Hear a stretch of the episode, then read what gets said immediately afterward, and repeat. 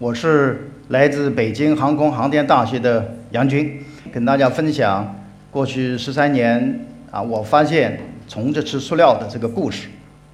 大家应该看见这是个什么？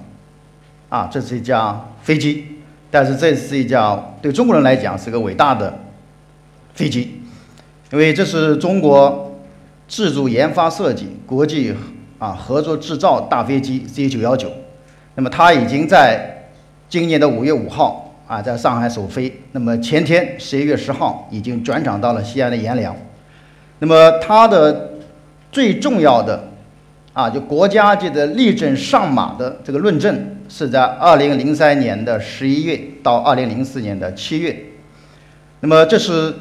国家中长期科技发展规划十六个重大专项当中的重中之重、难中之难。那么我当时是作为啊，北航的呃负责民可科研的科技处的副处长，很荣幸担任了整个论证秘书处的组长，所以全程的深度的参与组织了整个论证的过程，当然做出了自己的贡献，当然也获得了国家的一些表彰。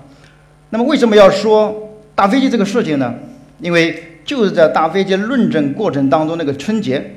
就在紧张的论证的这个环节，相当于一个空窗期。我在家里啊做稀饭。我发现装小米的那个塑料袋咬破了很多的洞，那么这里面呢有蛾子飞出来，也有虫子在里面爬。因为我是啊清华环境工程专业的博士啊，做的是环境生物技术。当突然子就来了个灵感，我想这个虫子它咬破了塑料袋，那么它吃进去了吗？如果吃进去了，它消化了吗？如果说这个问题能够证实的话。那么这将是一个非常重要的一个发现，为什么呢？我们来看一看塑料的前世今生。塑料呢，它是一大类的，就是人工合成的可塑性的啊这个树脂材料。它的发明的标志是一九零七年，这个塑料之父贝克兰他注册就分川的合成树脂的专利为标志，所以塑料的发明为人类开创了新的生活。但是不到一百年之后，有塑料的特殊的环境问题。呃，英国的《卫报》啊，把它评选塑料袋成为什么二十世纪的最糟糕的发明。那么，在过去的五十年里面，塑料的生产产量全球已经增加了二十倍。那么，在环境当中留下了七十亿吨的塑料塑料的垃圾。那么，去年就二零一六年的塑料产量是三点二亿吨，中国占了四分之一。由于塑料它是高分子量，它的数万到数十万的分子量。再加上它的物理化学性质的稳定，包括它的疏水的特点，所以按照目前的科学的这个估计啊，塑料在自然界当中降解需要五百年以上。那么今年以来，海洋里面的塑料的污染的问题一直重视。那么科学杂志《Science》报道，就是说每年有八百万吨的塑料冲到了大海里面，就形成了一个面积相当于什么呢？相当于法国，又相当或者说是二百个上海。这么大面积的一个太平洋的塑料垃圾漂移带，那么在中国的实验里面已经发现了这样的塑料的微粒，所以对于全球的科学家来讲，它是个非常严重的挑战。基于我们对于塑料这个垃圾的严重性的认识，所以我们零四年发现了虫子吃塑料这个现象之后，我就带着研究生秦小燕呢，就做了两年的这个啊一个研究，最后呢就证实了这个蜡虫它可以吃塑料，而且它的肠道的微生物可以降解塑料。所以得到这个消息的时候，当时我们非常的兴奋啊，我们师生之间拥抱的庆贺。但是呢，这个当时感觉到啊，当时的研究的深度跟数据还不是很够，那么感觉到要发表这样的文章就太可惜了。所以那时候呃，再加上自己感觉基础研究的功力还不够，所以就决定西天取经啊，到了牛津去做了一年的访问学者。那么回归以后呢，在我们新成立的化学学院啊，这个将来院士的这个啊，他也是个战略科学家。这个坚定的支持下面，我联合了斯坦福的吴为民教授，啊，这个华大基因的啊，这个微生物平台的杨瑞副教授，还有赵娇博士，那么带着博士生杨宇，还有一些研究生，我们经过了四年的努力，那么取得了一些突破性的成果。那么文章发表以后呢，在世界上面产生了啊比较大的影响。那么下面我就跟大家分享其中的两个例子，已经发表的。第一个例子就是啊，这个蜡虫它逆食跟降解聚乙烯，我们怎么做的呢？我们就是解剖了啊这个蜡虫，然后呢拿到里面的肠道的内含物，然后跟塑料就聚乙烯进行复解培养，培养完以后，我们用培养基把它分离，分离出来以后也纯的菌株。那么这些菌株有的就比较有比较强的降解的能力，然后再进行鉴定。那么我们这里选择其中两株菌啊，一个是阿氏肠杆菌，还有一个就是这个芽孢杆菌。那么这两株菌大家可以看到，它都是就没有别的可吃的，就有巨细胞膜。啊，上面长得啊非常的好，它形成了成熟的生物膜，而且呢，它这个生物膜是非常致灭的，而且它的活性很强。而且就是它细菌可以把就侵蚀就腐蚀掉，相当于这个巨细它的表面。它的怎么来去这腐蚀跟降解呢？它是把巨细的大家知道这种长链的碳碳的这种单键，把它氧化断裂成为一个就是。清水的太阳的汤基，这就是它的一个降解的一个机制。那么，所以它就变得它的表面更加的清水。那么在这里面呢，我们可以看到它这个培养炉六十天的话，那么它可以使得聚乙烯它可以减重啊百分之六跟百分之十一。那么聚乙烯的分子量可以降到百分之六到百分之十三。那么这个工作呢，以这个我们很快就总结出来，就投给了这环境。啊，科学领域里面最顶尖的期刊叫《环境科学技术》（Environmental Science and Technology）。那么这个工作呢，这个发表完以后啊，就引起了一个啊，就我们上这个新闻报道这个热浪，他们欢呼，就是聚乙烯可以生物降解了。那么其中呢，就是美国化学协会的新闻周刊叫《Press Park》，直接采访了我们，并且做了一个同步的报道。他认为我们的工作是开创了一个就驱除难降解的。啊，就是固体废弃物，包括直接降解塑料的这么一个新的途径和方法。那么还有就化学与工程新闻啊，那么他也是啊采访了我们同步报道了。那么他认为我们的工作啊首次提供了关于聚乙烯细菌降解的最详实的啊这个化学的证据。那么这是第一个例子，我们讲讲第二个例子，就是黄粉虫逆食跟降解聚苯乙烯。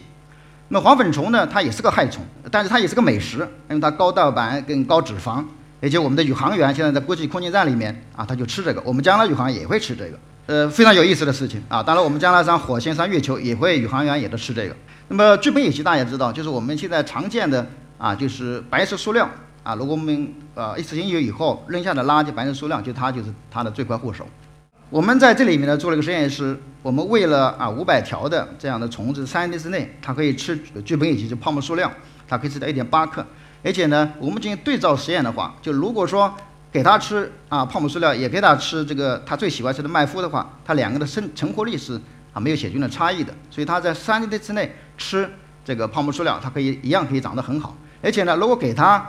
啊泡沫塑料跟麦麸的话，它两个可以同时啊生长。所以麦麸也可以做黄粉虫的一个很好的食物的来源。它吃完了以后，我们就收集这个虫粪啊，就吃了这个呃麦麸也好，吃了这个。泡沫塑料成分，那么我们用啊一种化学的方法啊，就叫 GBC，就是凝胶渗透色谱，那么证明呢它的分子量是降低了。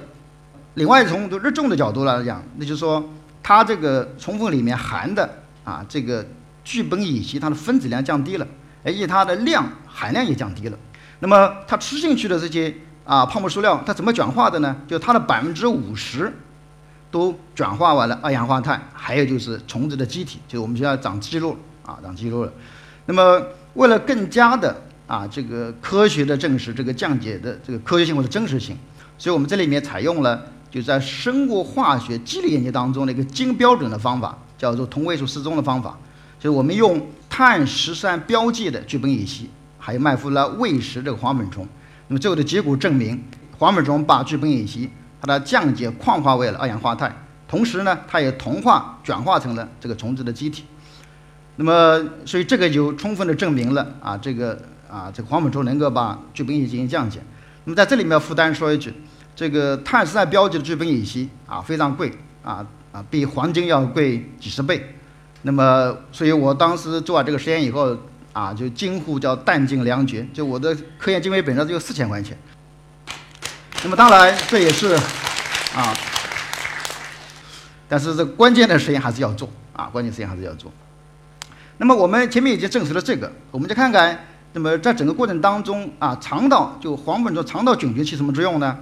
我们先做了一个抑菌圈的实验，呃，确定了就庆大霉素它能够啊，它对这个肠道菌群的抑制能力最强。那么然后我们给这个黄本虫喂食庆达霉素，那么十天以后，它肠道里面的啊这个菌群啊，就是相当于我们叫微生物的细菌也好，就降到零了。那么如果在它吃了这个聚苯乙烯，但是它已经降解的效率很低了，我们再用这个碳酸标记的啊聚苯乙烯去做的话，也是同样的结果。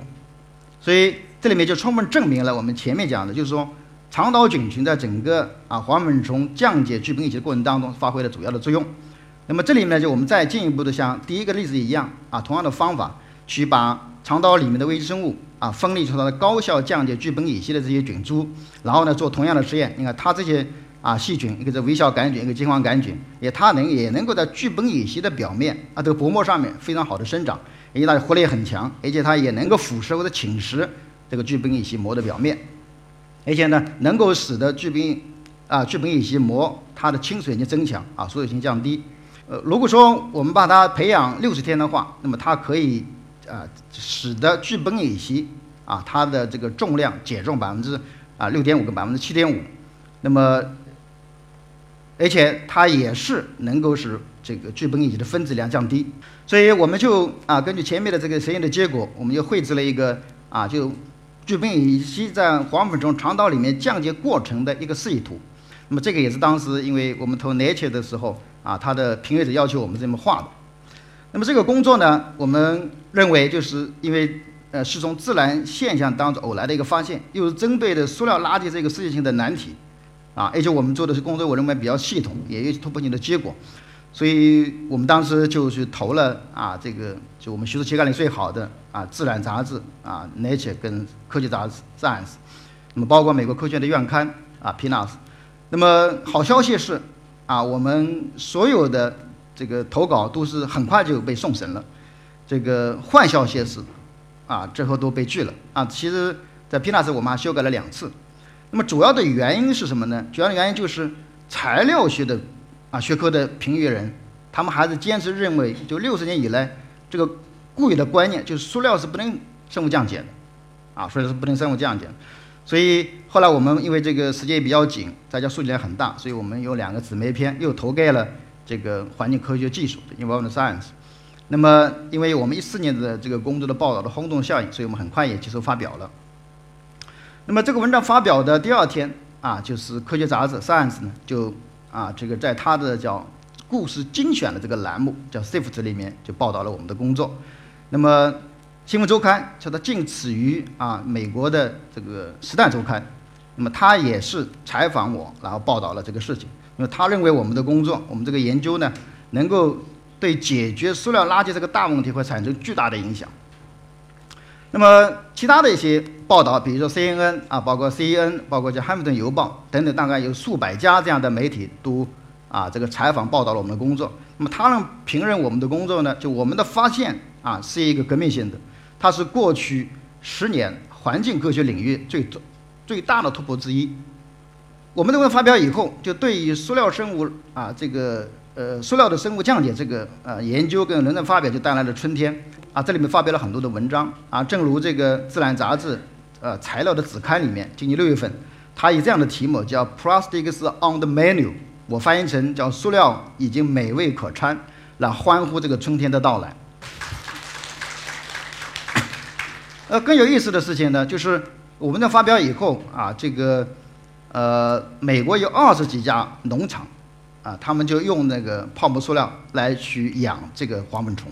那么跟我们直接联系的，就是要做这个研究的，大概有小学生、中学生、大学生、研究生，还有好多教授，大概跟我直接联系的有啊五十位以上。而且我们这个研究成果已经进入了多个国家的就科学博物馆啊，这个还有呢，中小学的教科书跟参考书。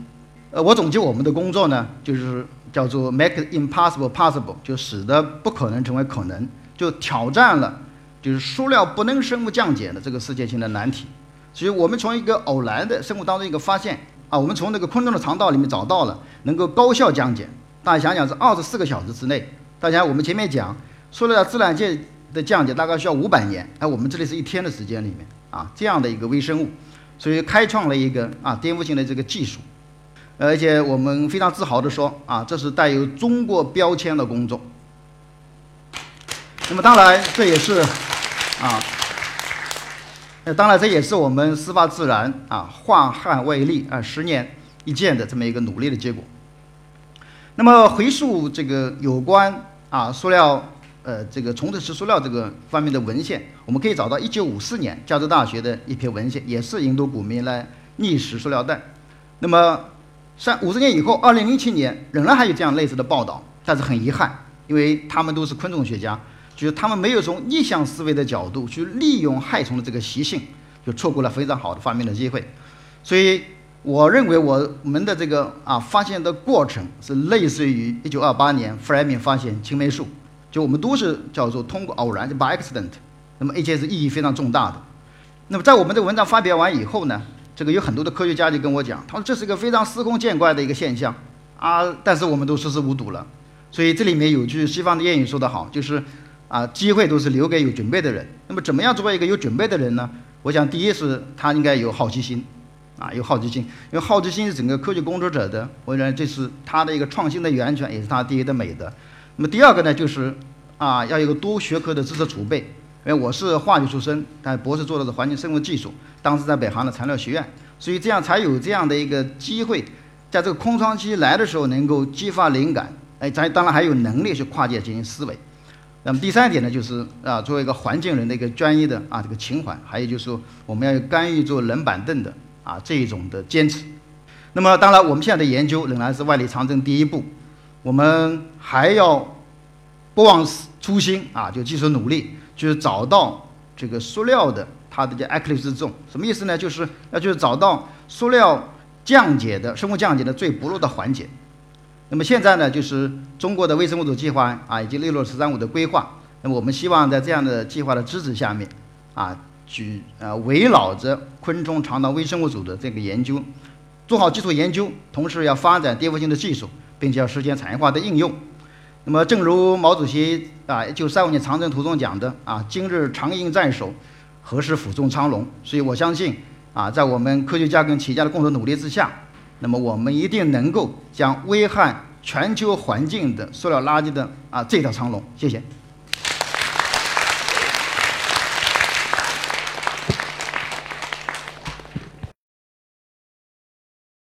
黄本虫逆食跟降解聚苯乙烯，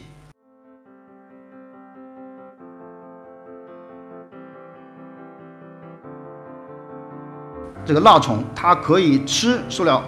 而且它的肠道的微生物可以降解塑料。